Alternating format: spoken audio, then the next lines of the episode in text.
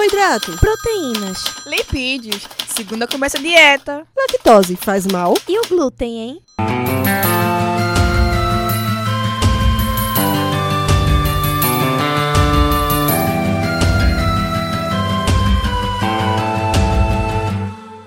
Começa agora mais um Alimenta Cast.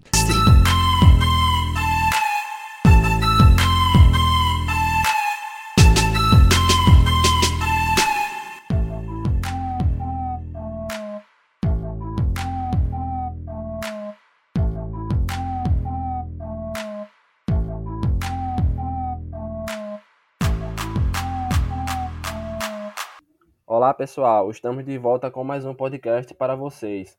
E hoje as nossas convidadas são a querida doutora Bianca Pítito e a nutricionista Camila Rodrigues. A doutora Bianca é médica da medicina preventiva e orientadora pesquisadora em epidemiologia do diabetes e obesidade pelo programa de pós-graduação em endocrinologia da Unifesp. Participa do Departamento de Saúde Pública da Sociedade Brasileira de Diabetes e é integrante da Regional de São Paulo.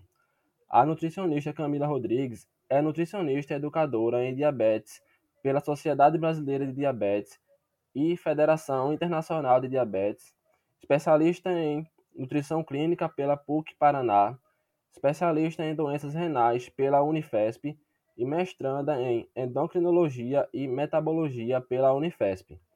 Atualmente nutricionista do Centro de Obesidade e Diabetes do Hospital Alemão Oswaldo Cruz. Eu sou Eduardo Ferreira. Olá, gente. Eu sou Guilherme, certo? E sejam bem-vindas ao nosso AlimentaCast, certo? Programa vinculado ao Container Saúde do Centro Acadêmico de Vitória de Santo Antão. Eu sou Camila, obrigada pelo convite. Vai ser um prazer falar com vocês sobre um tema tão importante que é o Novembro Azul, diabetes mellitus. E eu sou a Bianca, também um grande prazer estar aqui, junto com Guilherme, Eduardo e também com a Camila, e falando do diabetes, como a Camila falou, nesse mês aí que é de combate ao diabetes. A temática do podcast de hoje aborda um assunto de grande relevância. Falaremos sobre a diabetes mellitus. Sabe-se que o diabetes mellitus se configura hoje como uma epidemia mundial, traduzindo-se em grande desafio para os sistemas de saúde de todo o mundo.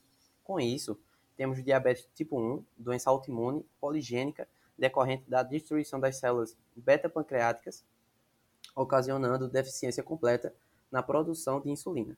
Já o diabetes tipo 2 acomete indivíduos a partir da quarta década de vida. Trata-se de uma doença poligênica com forte herança familiar, ainda não completamente esclarecida, cuja ocorrência tem contribuição significativa de fatores ambientais como o envelhecimento da população, a urbanização crescente e a adoção de estilos de vida pouco saudáveis como sedentarismo, dieta inadequada e obesidade. Bianca, sabemos que o diabetes mellitus consiste em um distúrbio metabólico caracterizado por hiperglicemia persistente decorrente da deficiência na produção de insulina ou na sua ação, ou em ambos os mecanismos. Nesse contexto, esses níveis glicêmicos elevados podem acarretar quais problemas a curto e a longo prazo. Bom, muito obrigada pelas perguntas. Então, a, o diabetes mellitus, ele se caracteriza né, por uma hiperglicemia, como vocês mesmos disseram, mais, os tipos mais comuns são diabetes tipo 1, que surge de uma deficiência autoimune, né, e tem destruição das células beta-pancreáticas, com deficiência da insulina, e o tipo 2, que acomete os indivíduos mais tardiamente, também está muito associado com obesidade e outros fatores de risco cardiovascular, como a hipertensão e a dislipidemia.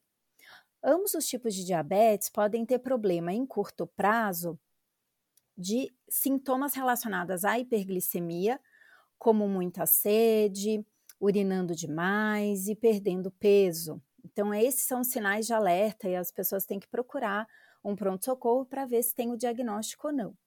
Já com o diagnóstico de diabetes em curso, se tem esses sintomas, pode significar um mau controle do diabetes, e da mesma forma tem que procurar o sistema de saúde para esse ajuste, porque essa descompensação, essa hiperglicemia, esses sintomas podem se exacerbar até casos graves de coma.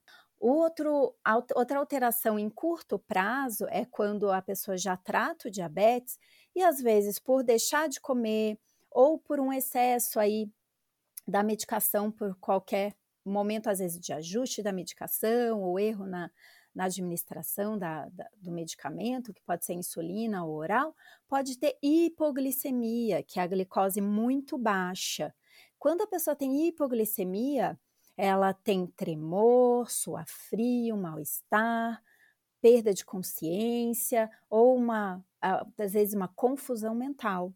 Então, da mesma forma, tem que procurar ajuda e ingerir algum alimento né, que tem, seja rico em açúcar para corrigir essa hipoglicemia.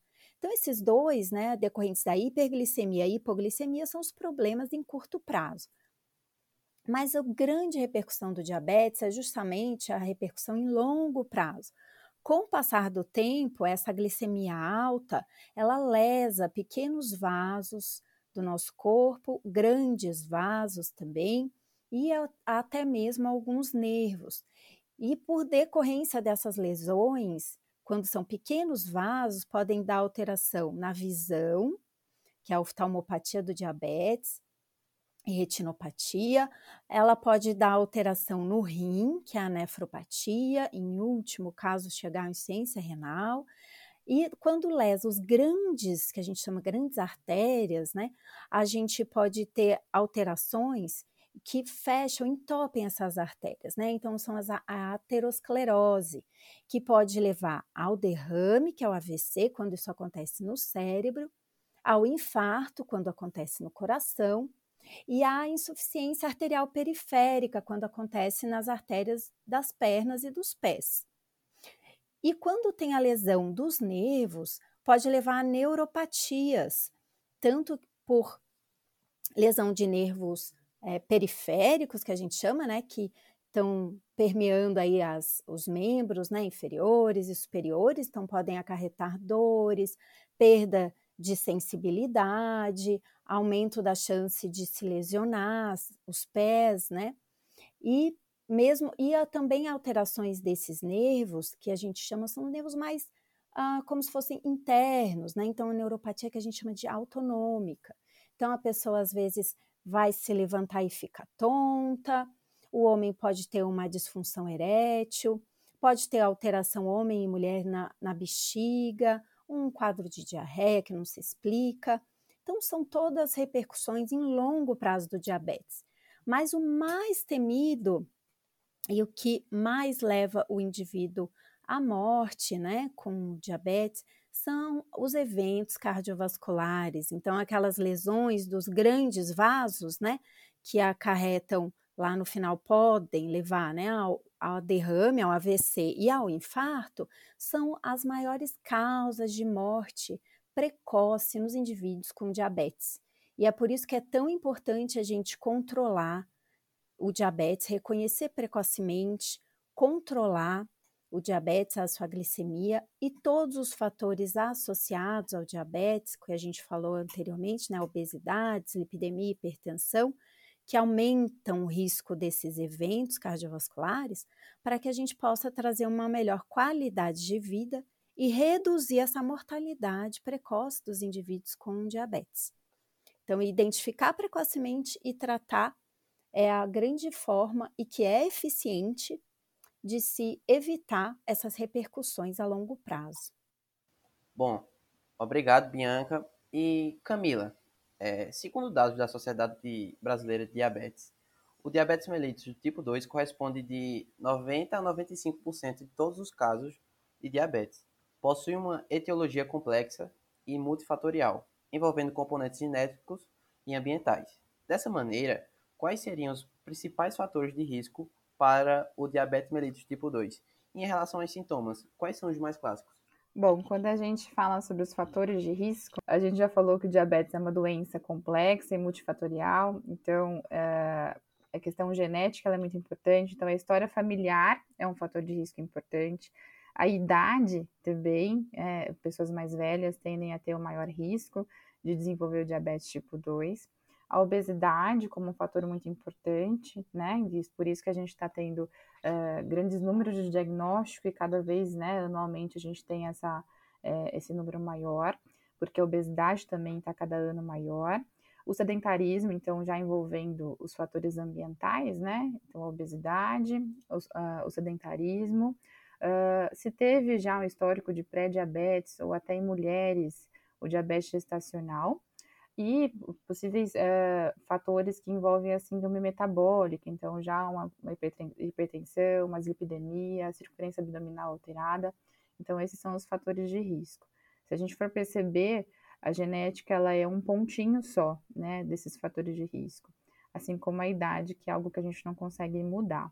Mas a obesidade, o sedentarismo, Uh, fatores da, da síndrome metabólica, todos esses são os fatores ambientais, né? Ou seja, fatores modificáveis e que a gente consegue prevenir.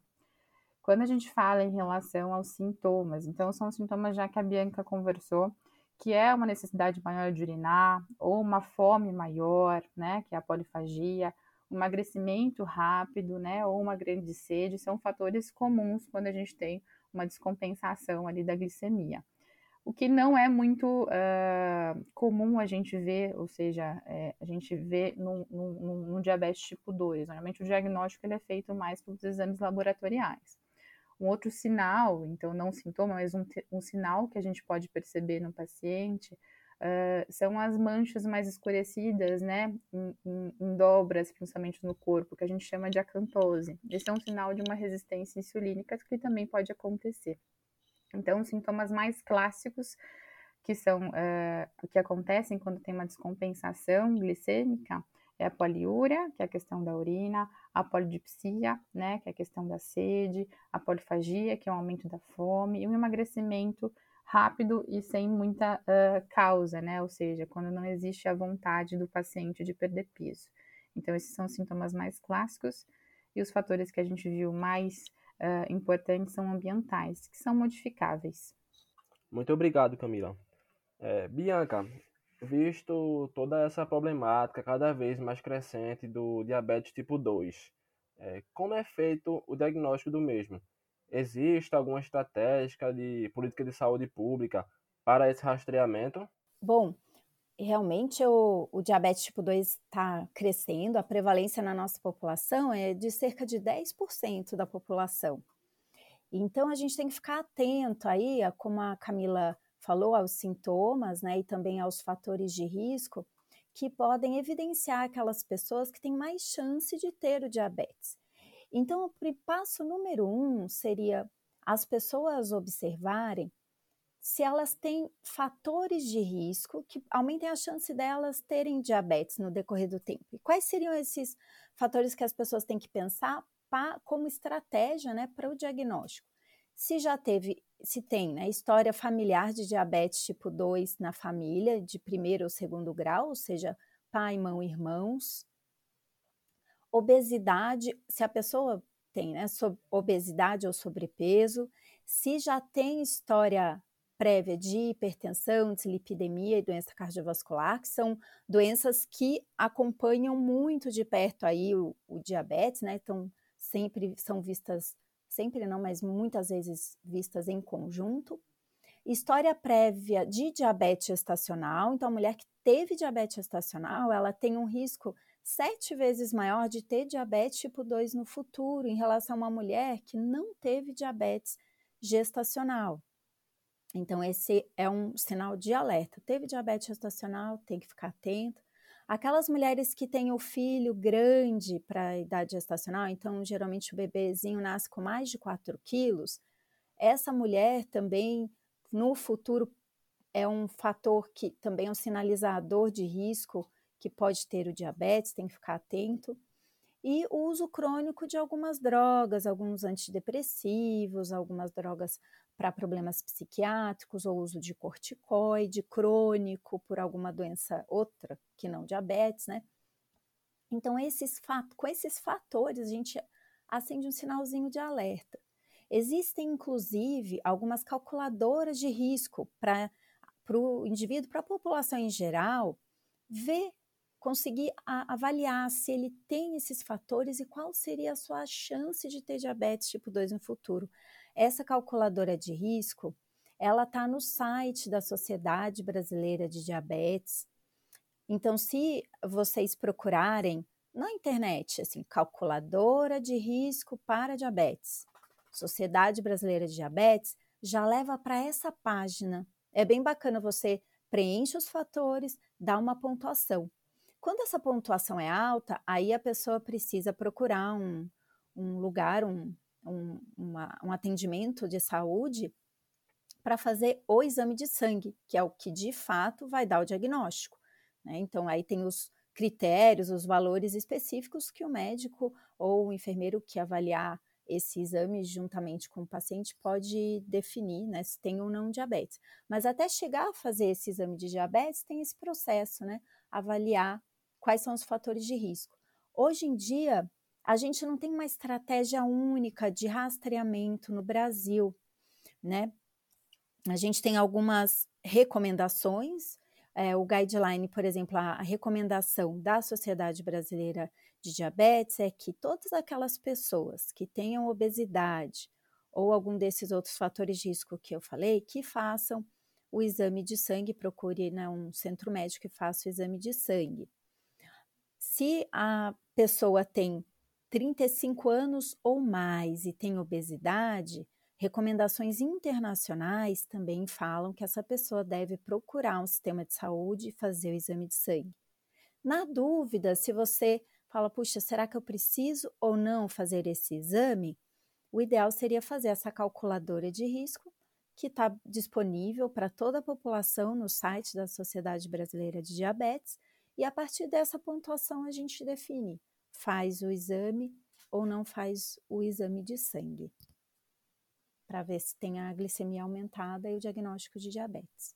Bom, Bianca, obrigado mais uma vez, certo? E mais uma vez, Camila, é, em, em relação à prevenção e tratamento, quais seriam é, as melhores condutas e estratégias que são preconizadas pelas diretrizes? Como profissional da saúde pode, de forma colaborativa com os outros profissionais, poder é, intervir precocemente é, para poder cuidar dessas pessoas? Bom, quando a gente fala a respeito de condutas e estratégias, a gente tem que pensar no individual, mas o que a gente tem bastante em relação à diretriz são as mudanças de estilo de vida, né? Então, uma coisa que é bem clara quando a gente lê a diretriz da Sociedade Brasileira de Diabetes é a questão de mudança de estilo de vida, onde a gente tem ali, dependendo se a gente tiver, o que é muito comum, né, a obesidade e, e, e o sobrepeso, é uma perda de peso. Então, perda de 7% do peso, né, é preconizado aí como uma redução importante uh, do risco de desenvolver o diabetes e assim como uma melhora também do perfil glicêmico, caso já exista o diabetes uh, instalado. Então, a mudança de, de estilo de vida que envolve uma perda de peso, uma manutenção dessa perda de peso e, obviamente, ali a questão da atividade física também. Então, é preconizado que a gente faça 150 minutos semanais de atividade física. Então, essas duas condutas são muito importantes, né? Que é uma estratégia importante para a mudança de estilo de vida. E quando a gente fala a respeito da alimentação, a gente não tem uh, uma dieta específica que vá é, realmente trazer uma redução do risco de desenvolver o diabetes, ou até caso o diabetes esteja instalado, uma dieta específica e igual para todo mundo. A gente está falando de algo que tem que ser individualizado, uh, avaliado pelo profissional, né, em qual momento que aquele paciente está, como que é, como que está a alimentação daquele paciente. Mas o que a gente tem é que a alimentação de quem tem diabetes ou de quem não tem diabetes deve ser igual, ou seja, uma alimentação saudável. A questão da maioria das pessoas é que a gente não vê isso muito comum na população, né? Uma alimentação saudável, rica em frutas, legumes, verduras, em fibras, em uma, um menor consumo de gorduras saturadas, né? Em um maior consumo de gorduras insaturadas. Então, é uma mudança geral de estilo de vida. Mas o que a gente tem realmente de preconizado é uma perda de peso de 7% do peso, uma manutenção e uma atividade física de 150 minutos semanais. Em relação a como o profissional de saúde pode, uh, de forma colaborativa com outros profissionais, intervir precocemente, é realmente avaliar esses, esses uh, possíveis fatores de risco, né? Então, não esperar que a gente veja em exames já um pré-diabetes, por exemplo. Então, se a gente está vendo que essa pessoa tem um, um, risco maior de desenvolver o diabetes, ou seja, um sobrepeso, ou realmente ver que o estilo de vida não está interessante, que não faz atividade física, né, que é sedentário, ou que já tem fatores da síndrome metabólica, que a gente já vê um colesterol alterado, uma circunferência abdominal elevada, ou até a pressão alta, enfim, é cuidar de uma forma geral da saúde, né, para diminuir todos esses fatores de risco que a gente tem para o desenvolvimento do diabetes. Então, é, é, é realmente é, trazer um, um, uma mudança de estilo de vida, uma alimentação saudável, né? Que não necessariamente envolve proibições, isso é muito importante de a gente falar. Não, saudável não significa restrito. Uh, inclusive, os estudos mostram isso, né? Que realmente uma alimentação restrita, mesmo que tenha momentaneamente melhoras em alguns fatores, ela não é, ela não traz uma manutenção. Então, a longo prazo, ela não consegue se manter. E isso é importante, né? É importante que se perca peso, por exemplo, mas que mantenha esse, esse, esse peso perdido. Então, a gente tem que pensar a longo prazo, em uma constância, uma consistência dessas mudanças de hábitos. Por isso que a restrição não é importante, né? A restrição não funciona, porque ela sempre tem um prazo a se finalizar. Então, o modo que o, que o profissional de saúde pode intervir precocemente é avaliar esses, esses fatores de risco, diminuir ali a, incidência eh, da obesidade, então atuar antes que a obesidade se instale. Então, se a gente está vendo um sobrepeso já se instalando, uma inatividade física, o estilo de vida mesmo, o sono, como que está tudo envolvendo desse paciente, assim que a gente consegue já precocemente cuidar dessas pessoas. Então, sabemos que com as redes sociais bombando atualmente, aumenta-se cada vez mais né, o fluxo de informações. Com isso, muitas fake news relacionadas à alimentação, por exemplo, são divulgadas.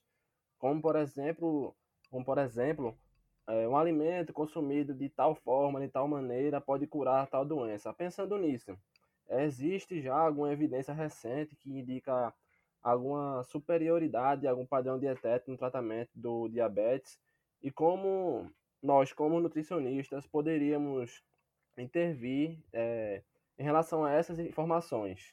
Bom, só reforçando, como a Camila mesmo mencionou, o indivíduo, a pessoa que tem diabetes, ela tem que manter uma alimentação saudável, que é o que a gente gostaria de fazer para toda a população.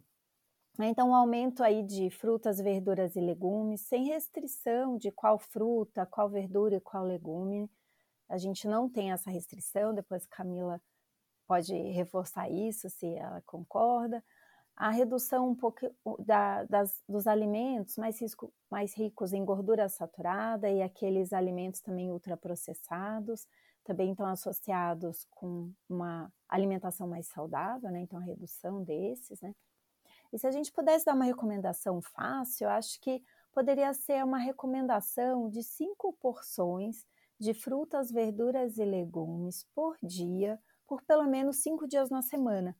Acho que essa é uma recomendação de fácil entendimento, que não restringe, não tem nenhuma dieta miraculosa, nenhum padrão específico que vai conseguir controlar o diabetes ou prevenir totalmente o diabetes, e é a base de uma alimentação de bastante saúde. O que, que você acha, Camila? É isso, justamente isso. Então, uh, infelizmente, eu até diria que a gente não tem um padrão superior, né? Porque se tivesse um padrão superior, a gente teria aí é, uma cura, igual as pessoas falam. E realmente não existe cura, existe um controle. E existe um controle através da constância. Então, é justamente isso que a Bianca falou. A gente não tem uma proibição de nenhum alimento, mas a gente precisa dessa constância. Então, trazer essa estratégia que ela trouxe de maior consumo de legumes, verduras, ou seja, de vegetais, de frutas. Quando a gente aumenta isso na nossa vida, na constância, o restante ele diminui, né? Então, existem menos vezes na semana onde a gente consome tanta gordura saturada, por exemplo. Então, é realmente uma constância e uma variação, né? Também. Não adianta a gente pensar, eu como fruta todo dia, eu como banana durante um ano inteiro. Então, é uma variedade de alimentos, uh, é qualidade, né? Isso é importante. Quantidade também é muito importante, porque quando a gente está lidando com a questão do diabetes, que a gente tem um risco muito importante quando a pessoa tem já um sobrepeso e uma obesidade, Uma alimentação saudável não necessariamente significa uma alimentação que não se ganhe peso. É muito mais fácil não se ganhar peso através de uma alimentação saudável, obviamente, porque a gente não tem tanto consumo, por exemplo, de gordura, onde existe uma densidade calórica importante. Mas, de uma forma geral, quando existe uma obesidade, é importante uma estratégia assim de perda de peso, né? Então, uma alimentação saudável não necessariamente é uma estratégia para a perda de peso. Então, já é um grande começo, a questão da alimentação saudável, em maior constância ao longo do, da semana, do mês, uh, mas infelizmente não existe um padrão. Inclusive, quando a gente ouve por aí em questão de low carb, por aí vai. As diretrizes para uma população que tem diabetes ou que não tenha, ou até que tem o pré-diabetes, é exatamente igual, ou seja, uma alimentação saudável. Recomendação de carboidrato, né? Porque muito se fala de carboidrato, também é igual é uma questão de qualidade, né, de quantidade e de constância. Como eu falei lá no início, a questão é que muitas pessoas não têm esse padrão de alimentação saudável.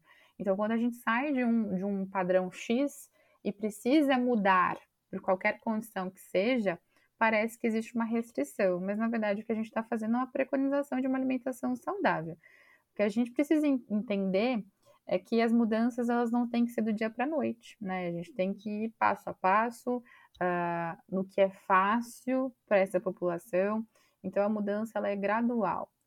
Mas se a gente conseguir aumentar esse consumo de alimentos saudáveis e diminuir esses alimentos que, né, é, é conhecido já não ser tão saudável, a gente já tem grande benefício em cuidar da saúde, se movimentar também mas a questão da dieta, a gente não tem um padrão, a gente tem a recomendação de uma alimentação saudável, assim como para todo mundo. É, eu havia falado na questão do padrão dietético controle ou cura, no caso, né? mas também muitas informações são divulgadas é, relacionadas à restrição. Por exemplo, restrição de macarrão ou de frutas como a banana, a banana no caso de diabetes. É, eu vou dar um exemplo, aconteceu hoje até no estagiando, né, no, é, no caso no estágio de nutrição em enfermos. Aí uma das acompanhantes veio perguntar, né, porque o paciente ele era diabético e ele estava recebendo macarrão. Ela uhum. veio perguntar por que ele estava recebendo macarrão, porque tinha recebido informações que macarrão não pode diabético. Aí a gente explicou para ela, né, que no caso é, o que não pode é excesso, mas mantendo o controle no nível adequado, ela, ele pode consumir as frutas também. Uh, falando a respeito do carboidrato, que é uma questão muito conhecida e a gente existe muitas proibições por aí a respeito de fruta que tem maior concentração de carboidrato ou massas, pães, enfim. A gente sabe que o carboidrato é o que mais afeta a glicemia, né? 100% do que eu consumo de carboidrato, ele se transforma realmente em glicose. E isso não acontece com outros macronutrientes, como a proteína e a gordura. Mas isso não é um problema, porque glicose é o que gerencia o corpo, né? Através da glicose que a gente tem energia para fazer as nossas atividades diárias, seja piscar. Então, o carboidrato não é um problema, mas desde que a gente quantifique, né? Quando existe um excesso em uma refeição de gramas de carboidrato, independente da onde vem esse carboidrato, a gente tem um pico glicêmico, né? Então, existe um, uma, uma maior absorção desse carboidrato, a gente tem lá um grande pico de glicose no sangue. Isso a longo prazo né, é ruim. Né? Isso não é porque uma vez subiu que isso realmente vai afetar, é, trazer aqueles, aqueles problemas de saúde que podem acontecer em relação ao diabetes. Se numa constância a gente tiver quantificações desse carboidrato, independente de onde veja, de onde venha, o carboidrato, o corpo não entende se o carboidrato está vindo da fruta ou se está vindo, por exemplo, de uma massa. O que importa para o corpo, né, na questão da glicemia, que deixe claro, é, são as gramas, né?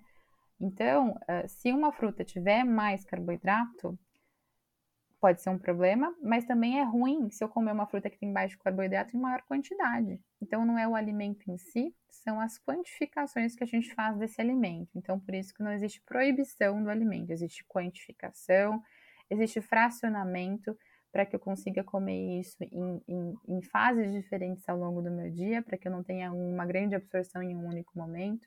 Existe a questão da, da, do manejo do, do, da carga glicêmica deste alimento. Então, quando eu como, por exemplo, 15 gramas de carboidrato da, de uma banana, por exemplo, isoladamente, é diferente que eu vou comer essa banana com uma porção de gordura, por exemplo. Existe uma lentificação desse pico glicêmico. Então, isso a gente maneja através da carga glicêmica, dessa associação com outros macronutrientes, com fibra, que também é bem importante. Mas não existe proibição, porque o corpo está e vai ser, é, vai manejar esse carboidrato através da quantidade que ele vai receber. Então, seja de um alimento, de um alimento saudável ou não, né? O que importa é a gente trazer uma alimentação saudável em maior constância e que as quantidades sejam avaliadas por um profissional. Isso é importante. Então, não é porque o alimento é saudável que eu tenho que comer ele desenfreadamente. Eu tenho que ter uma constância, um fracionamento e uma quantificação. Mas não existe nenhum alimento proibido.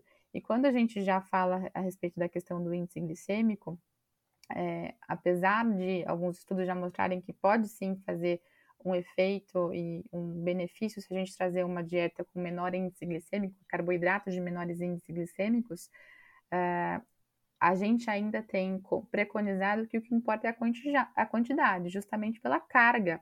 Não adianta o alimento ser baixo, ter baixo índice glicêmico e eu coma muito desse alimento, porque de qualquer forma eu vou trazer muitas gramas de carboidrato numa refeição só. E isso a gente maneja através de uma combinação de alimentos. Então, não existe proibição de carboidrato, a recomendação é igual para a população geral. O que existe é a necessidade, necessidade de quantificação, fracionamento e da individualidade, né? Por isso que o profissional ele é bem importante quando a gente já tem o diabetes instalado, por exemplo, que a gente tem que avaliar qual que é a quantidade dessa pessoa. Então, por isso que a individualidade é muito importante durante o processo. Outra importância do carboidrato é quando a gente está tratando uma complicação aguda que é a hipoglicemia, né? Ou seja, que a glicemia é abaixo de um valor específico que é preconizado como 70. Isso quando a população né, já tem uh, o diabetes instalado e muitas vezes acontece né, por outras é, é, questões de saúde essa hipoglicemia. Mas a hipoglicemia ela só se corrige com o consumo de carboidrato simples, né? Quando a gente realmente quer que suba rápido mesmo, né? Para que não exista é, uma compensação do corpo, entendendo que essa glicemia está cada vez mais baixa e que ele vai ter que trazer, uh, reservar essa energia para o cérebro funcionar, né? Que seria um coma. Então, a gente precisa que suba essa glicemia rápido. E tá aí a importância do carboidrato também. Uh, então, o carboidrato rápido é necessário nesse momento, onde a gente consome lá um copo de suco de laranja, ou um copo de refrigerante normal com açúcar, ou três balinhas, ou uma colher de sopa de açúcar numa, na água para consumir, né, é, de uma forma líquida mais fácil. Então, tudo isso para aumentar essa glicemia e sair de um risco, né, que é a hipoglicemia, né. Outra questão que é importante também, e, e deixar claro que a diretriz é, deixa isso preconizado, é que o carboidrato tem um mínimo. Apesar de muitas pessoas terem até a tendência de cada vez tirar mais, a, a Sociedade Brasileira de Diabetes peça que não tenha menos do que 130 gramas de carboidrato na dieta da pessoa que tem o diabetes. Ou seja, ele não é proibido, inclusive ele tem um mínimo recomendado. Ótimo, Camila. Muito obrigado, tá? É, no que diz é, respeito a cursos, capacitações, especializações e etc., é, para os profissionais que querem se aprofundar sobre essa temática para pôr em prática na sua vida profissional, por onde começar? Quais seriam suas indicações? Bom, eu acho que a principal é, fonte seria buscar aqueles sites, plataformas, as universidades que estão baseadas em evidência é, e, e, pesquisa né, séria para formar as pessoas. Isso para os profissionais, então, o site da Sociedade Brasileira de Diabetes, da Associação de Diabetes Juvenil, que tem em diversas cidades, a, tanto a Sociedade Brasileira de Diabetes quanto a ADJ, Associação Brasileira de Diabetes, também tem em várias cidades do, do país. E o site sempre tem cursos, atualizações, tem um curso muito importante que se chama Educando Educadores, que também trata né, do manejo do diabetes e do apoio do profissional em todo esse contexto. Então, eu acho que você buscar através desse site seria bem importante. Eu acho que é uma boa fonte né, de, de conhecimento. O que, que você acha, Camila? Tem alguma outra dica? Eu sou suspeita, eu ia falar justamente do Educando Educadores. É, é importante a gente, pensando em, nos profissionais, é, entender que a gente não sai pronto da faculdade, então justamente é buscar cada vez mais a respeito disso. E a gente está lidando com uma doença, assim como a obesidade, né? São doenças crônicas que não tem cura e que a pessoa vai viver com aquilo. Então, é, entender que a pessoa não é a doença já é um grande ponto e trazer mais essa empatia quando a gente trata é, de situações tão importantes. E é o diabetes é um cuidado, assim como a gente tem que ter um cuidado com a, na, né, com a saúde de uma forma geral, mas é um cuidado para a vida inteira, né? Para que não desenvolva as complicações. Porque ter diabetes não significa que terá as complicações. Mas buscar esses cursos que ensinem realmente a gente a lidar com a pessoa com diabetes é muito importante. Então, eu sou muito suspeita em relação ao educando, é, educadores, né? Então, onde a gente tem uma vivência maior com as pessoas com a doença. As diretrizes são muito importantes. Então, como a Bianca falou, esses sites eles promovem muitas e muitas informações. A, a Associação Diabetes Juvenil, então tem estágios que conseguem fazer lá, passar o dia, é, então tem várias oportunidades. E para quem se interessa mais, é, entender mais profundo a respeito do diabetes, tem um acampamento diabetes tipo 1 da, da ADJ. É, então tem várias situações, mas a educação em diabetes é muito importante, então buscar, é, hoje em dia tem até pós-graduações em educação em diabetes, então buscar é, esses cursos e aprofundamentos a respeito da educação em diabetes é muito importante. E eu queria também ressaltar que para quem não for profissional de saúde, sempre que vir uma notícia e tiver dúvida, busca alguém dessa área para tirar dúvida. E se ainda assim repercutir mais dúvida, pode abrir o site da Sociedade Brasileira de Diabetes, por exemplo, tem um chat para as pessoas tirarem suas dúvidas.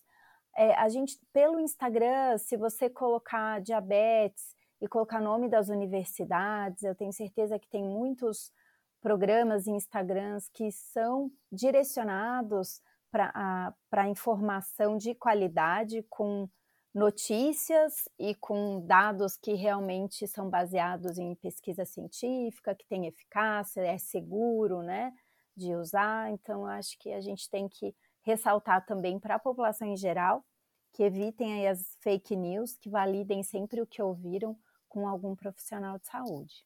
Agora vamos iniciar o nosso Batcast, que é uma brincadeira do nosso podcast, que é baseado em perguntas rápidas que podem ser respondidas de forma curta, certo? Tá certo. Vamos nessa. Bom, é, a primeira pergunta é: você tem fome de quê? Quando você tá com aquela fome bem tremenda, o que é que você já pensa em primeiro quem quer comer? Eu sei que depende muito do dia. Mas o seu alimento assim preferido, que você disse, não, tô com uma fome, hoje vai ser meu dia dia liberal. Eu vou comer aquilo. Qual é esse alimento? O meu é pão. Pão, Bianca. Pão. o meu é qualquer coisa que seja bem fast food, aquele comfort food, uma pizza, um hambúrguer, Nutella, dessas coisas assim. Ah. Poxa, Camila, achei que você fosse ser mais saudável que eu. Ué, mas não. Mas a questão é que a gente tá falando de consistência, constância. Uma vez ou outra dá, né? Uma vez ou outra dá, é verdade. Não, mas um pão, gente, a hora que dá aquela fome, primeira coisa que vem na minha cabeça é preciso de um pão. E vamos deixar claro uma coisa aqui: fome e vontade são coisas diferentes. Então, fome, qualquer coisa enfia no estômago. Vontade, então, quando bate aquela vontade, é um fast uhum. food. o meu segundo fome de quê, se eu, se eu pudesse, tem fome de quê? E de que dois? Aí seria chocolate. Mas o de que um é pão. Qual um acontecimento marcante para vocês durante suas vidas profissionais? Para mim, o que foi muito marcante foi quando eu estava na residência de clínica médica e a gente tinha um paciente que nunca se controlava em diabetes, e eu fui até a casa dele. A gente fez uma visita domiciliar. E eu vi ele ficava em cadeira de rodas, morava na base de uma ladeira, o, o bairro dele tinha pouco acesso à saúde, a UBS não estava funcionando adequadamente, ele passava o dia sozinho. E aí eu entendi é, que, assim, caiu bem a ficha que o contexto social, cultural, acesso à saúde, o que o paciente entende e todo toda o que permeia ali ao, ao, ao redor do paciente direciona as escolhas, direciona a adesão e como a Camila até comentou antes, a gente tem que ter essa empatia. Então, para mim foi muito marcante essa vivência. Meu momento marcante também tem a ver com a vivência no diabetes, que foi a primeira vez que eu fui no acampamento do diabetes juvenil, que acontece já há 40 anos, que foi quando eu vi tantas e tantas crianças com diabetes e tendo que manejar tanta coisa ao mesmo tempo para um controle. E foi ali que eu vi que a teoria, ela nem sempre. que a teoria que a gente estuda, né, e que a gente, mesmo vivendo, ela nem sempre acontece, que são tantos fatores ao mesmo tempo, que mesmo fazendo tudo muito certinho, às vezes não dá. Então, é, é realmente viver em equilíbrio. A pessoa que tem diabetes, ela realmente tem que viver em equilíbrio. Então, foi um, foi um momento muito marcante, que foi quando eu vi que a teoria toda não necessariamente funcionaria. Além do impacto, né? Eu tenho pessoas com diabetes na minha família, mas eu não, nunca vi tanta criança, petitiquinhos, assim, né? Com diabetes tipo 1 todos juntos. E foi aí que a paixão me pegou no diabetes. Já para finalizar aqui, gente, é, se vocês pudessem deixar um recado para o mundo, o que você diria? O que vocês diriam, né? Eu acho que eu diria é, mais empatia, mais gentileza. Para os profissionais de saúde, realmente essa forma de se colocar no lugar do outro e olhar todo o contexto. E uma e principalmente nesse momento que a gente está que tem muita polarização eu acho que também a gente devia é, tentar cada vez mais aí uma comunicação não violenta e uma escuta sempre atenta e cuidadosa. Acho que era isso. Também faço das minhas palavras da Bianca, mas puxando um pouco para o assunto saúde, o que meu, acho que a minha mensagem seria que a gente é, não pensasse só no agora, né? A questão da saúde é uma coisa que, apesar de a gente sempre, né, no dia a dia se sentir bem, a gente não pensa lá quando a gente tiver 60, 70, 80 anos. E mudanças de estilo de vida são muito difíceis, né? E, e, e para o profissional isso é muito importante a gente entender que demanda uma contemplação, uma, pré-contemplação, até realmente chegar à ação do paciente. Então é muito difícil, é uma coisa muito difícil de palpar. Mas para a população geral e até para nós, profissionais de saúde, que a gente pense lá na frente, não só no agora, que a gente consiga se cuidar diariamente, fazer o nosso melhor diariamente, mesmo sem palpar o que vai acontecer quando a gente tiver 60, 70, 80 anos, que a gente faça as nossas ações de saúde diariamente para que a gente seja é, independente, que a gente tenha saúde, que a gente curta a nossa vida e que a gente, né, dentro da nossa possibilidade, não deixe doenças que a gente realmente tem o poder, talvez, de evitar, a gente não manda em tudo, mas que a gente tem o poder de evitar, não deixe ela se instalar. Ou seja, o recado é que a gente cuide da saúde é, pensando lá na frente. Queremos agradecer a presença das nossas queridas convidadas que nortearam esse podcast tão valioso. Bom, eu que agradeço o convite. Foi muito legal participar, poder conversar um pouquinho aí dessa, sobre essa doença tão importante e prevalente. Agradeço Eduardo, Guilherme e também a Camila aí pela parceria nessa conversa. Agradeço a vocês, meninos, Bianca, parceria que é sempre, está sempre comigo uh, em falar de algo tão importante, realmente prevalente, e que, se a gente observar nossos fatores aqui de, de, de risco, que muito a gente pode fazer para tentar evitar. E também queremos agradecer a vocês que nos escutam. Se cuide e proteja a sua saúde. Nos sigam nas redes sociais, arroba AlimentaCast, arroba Saúde. E até o próximo AlimentaCast. Alimenta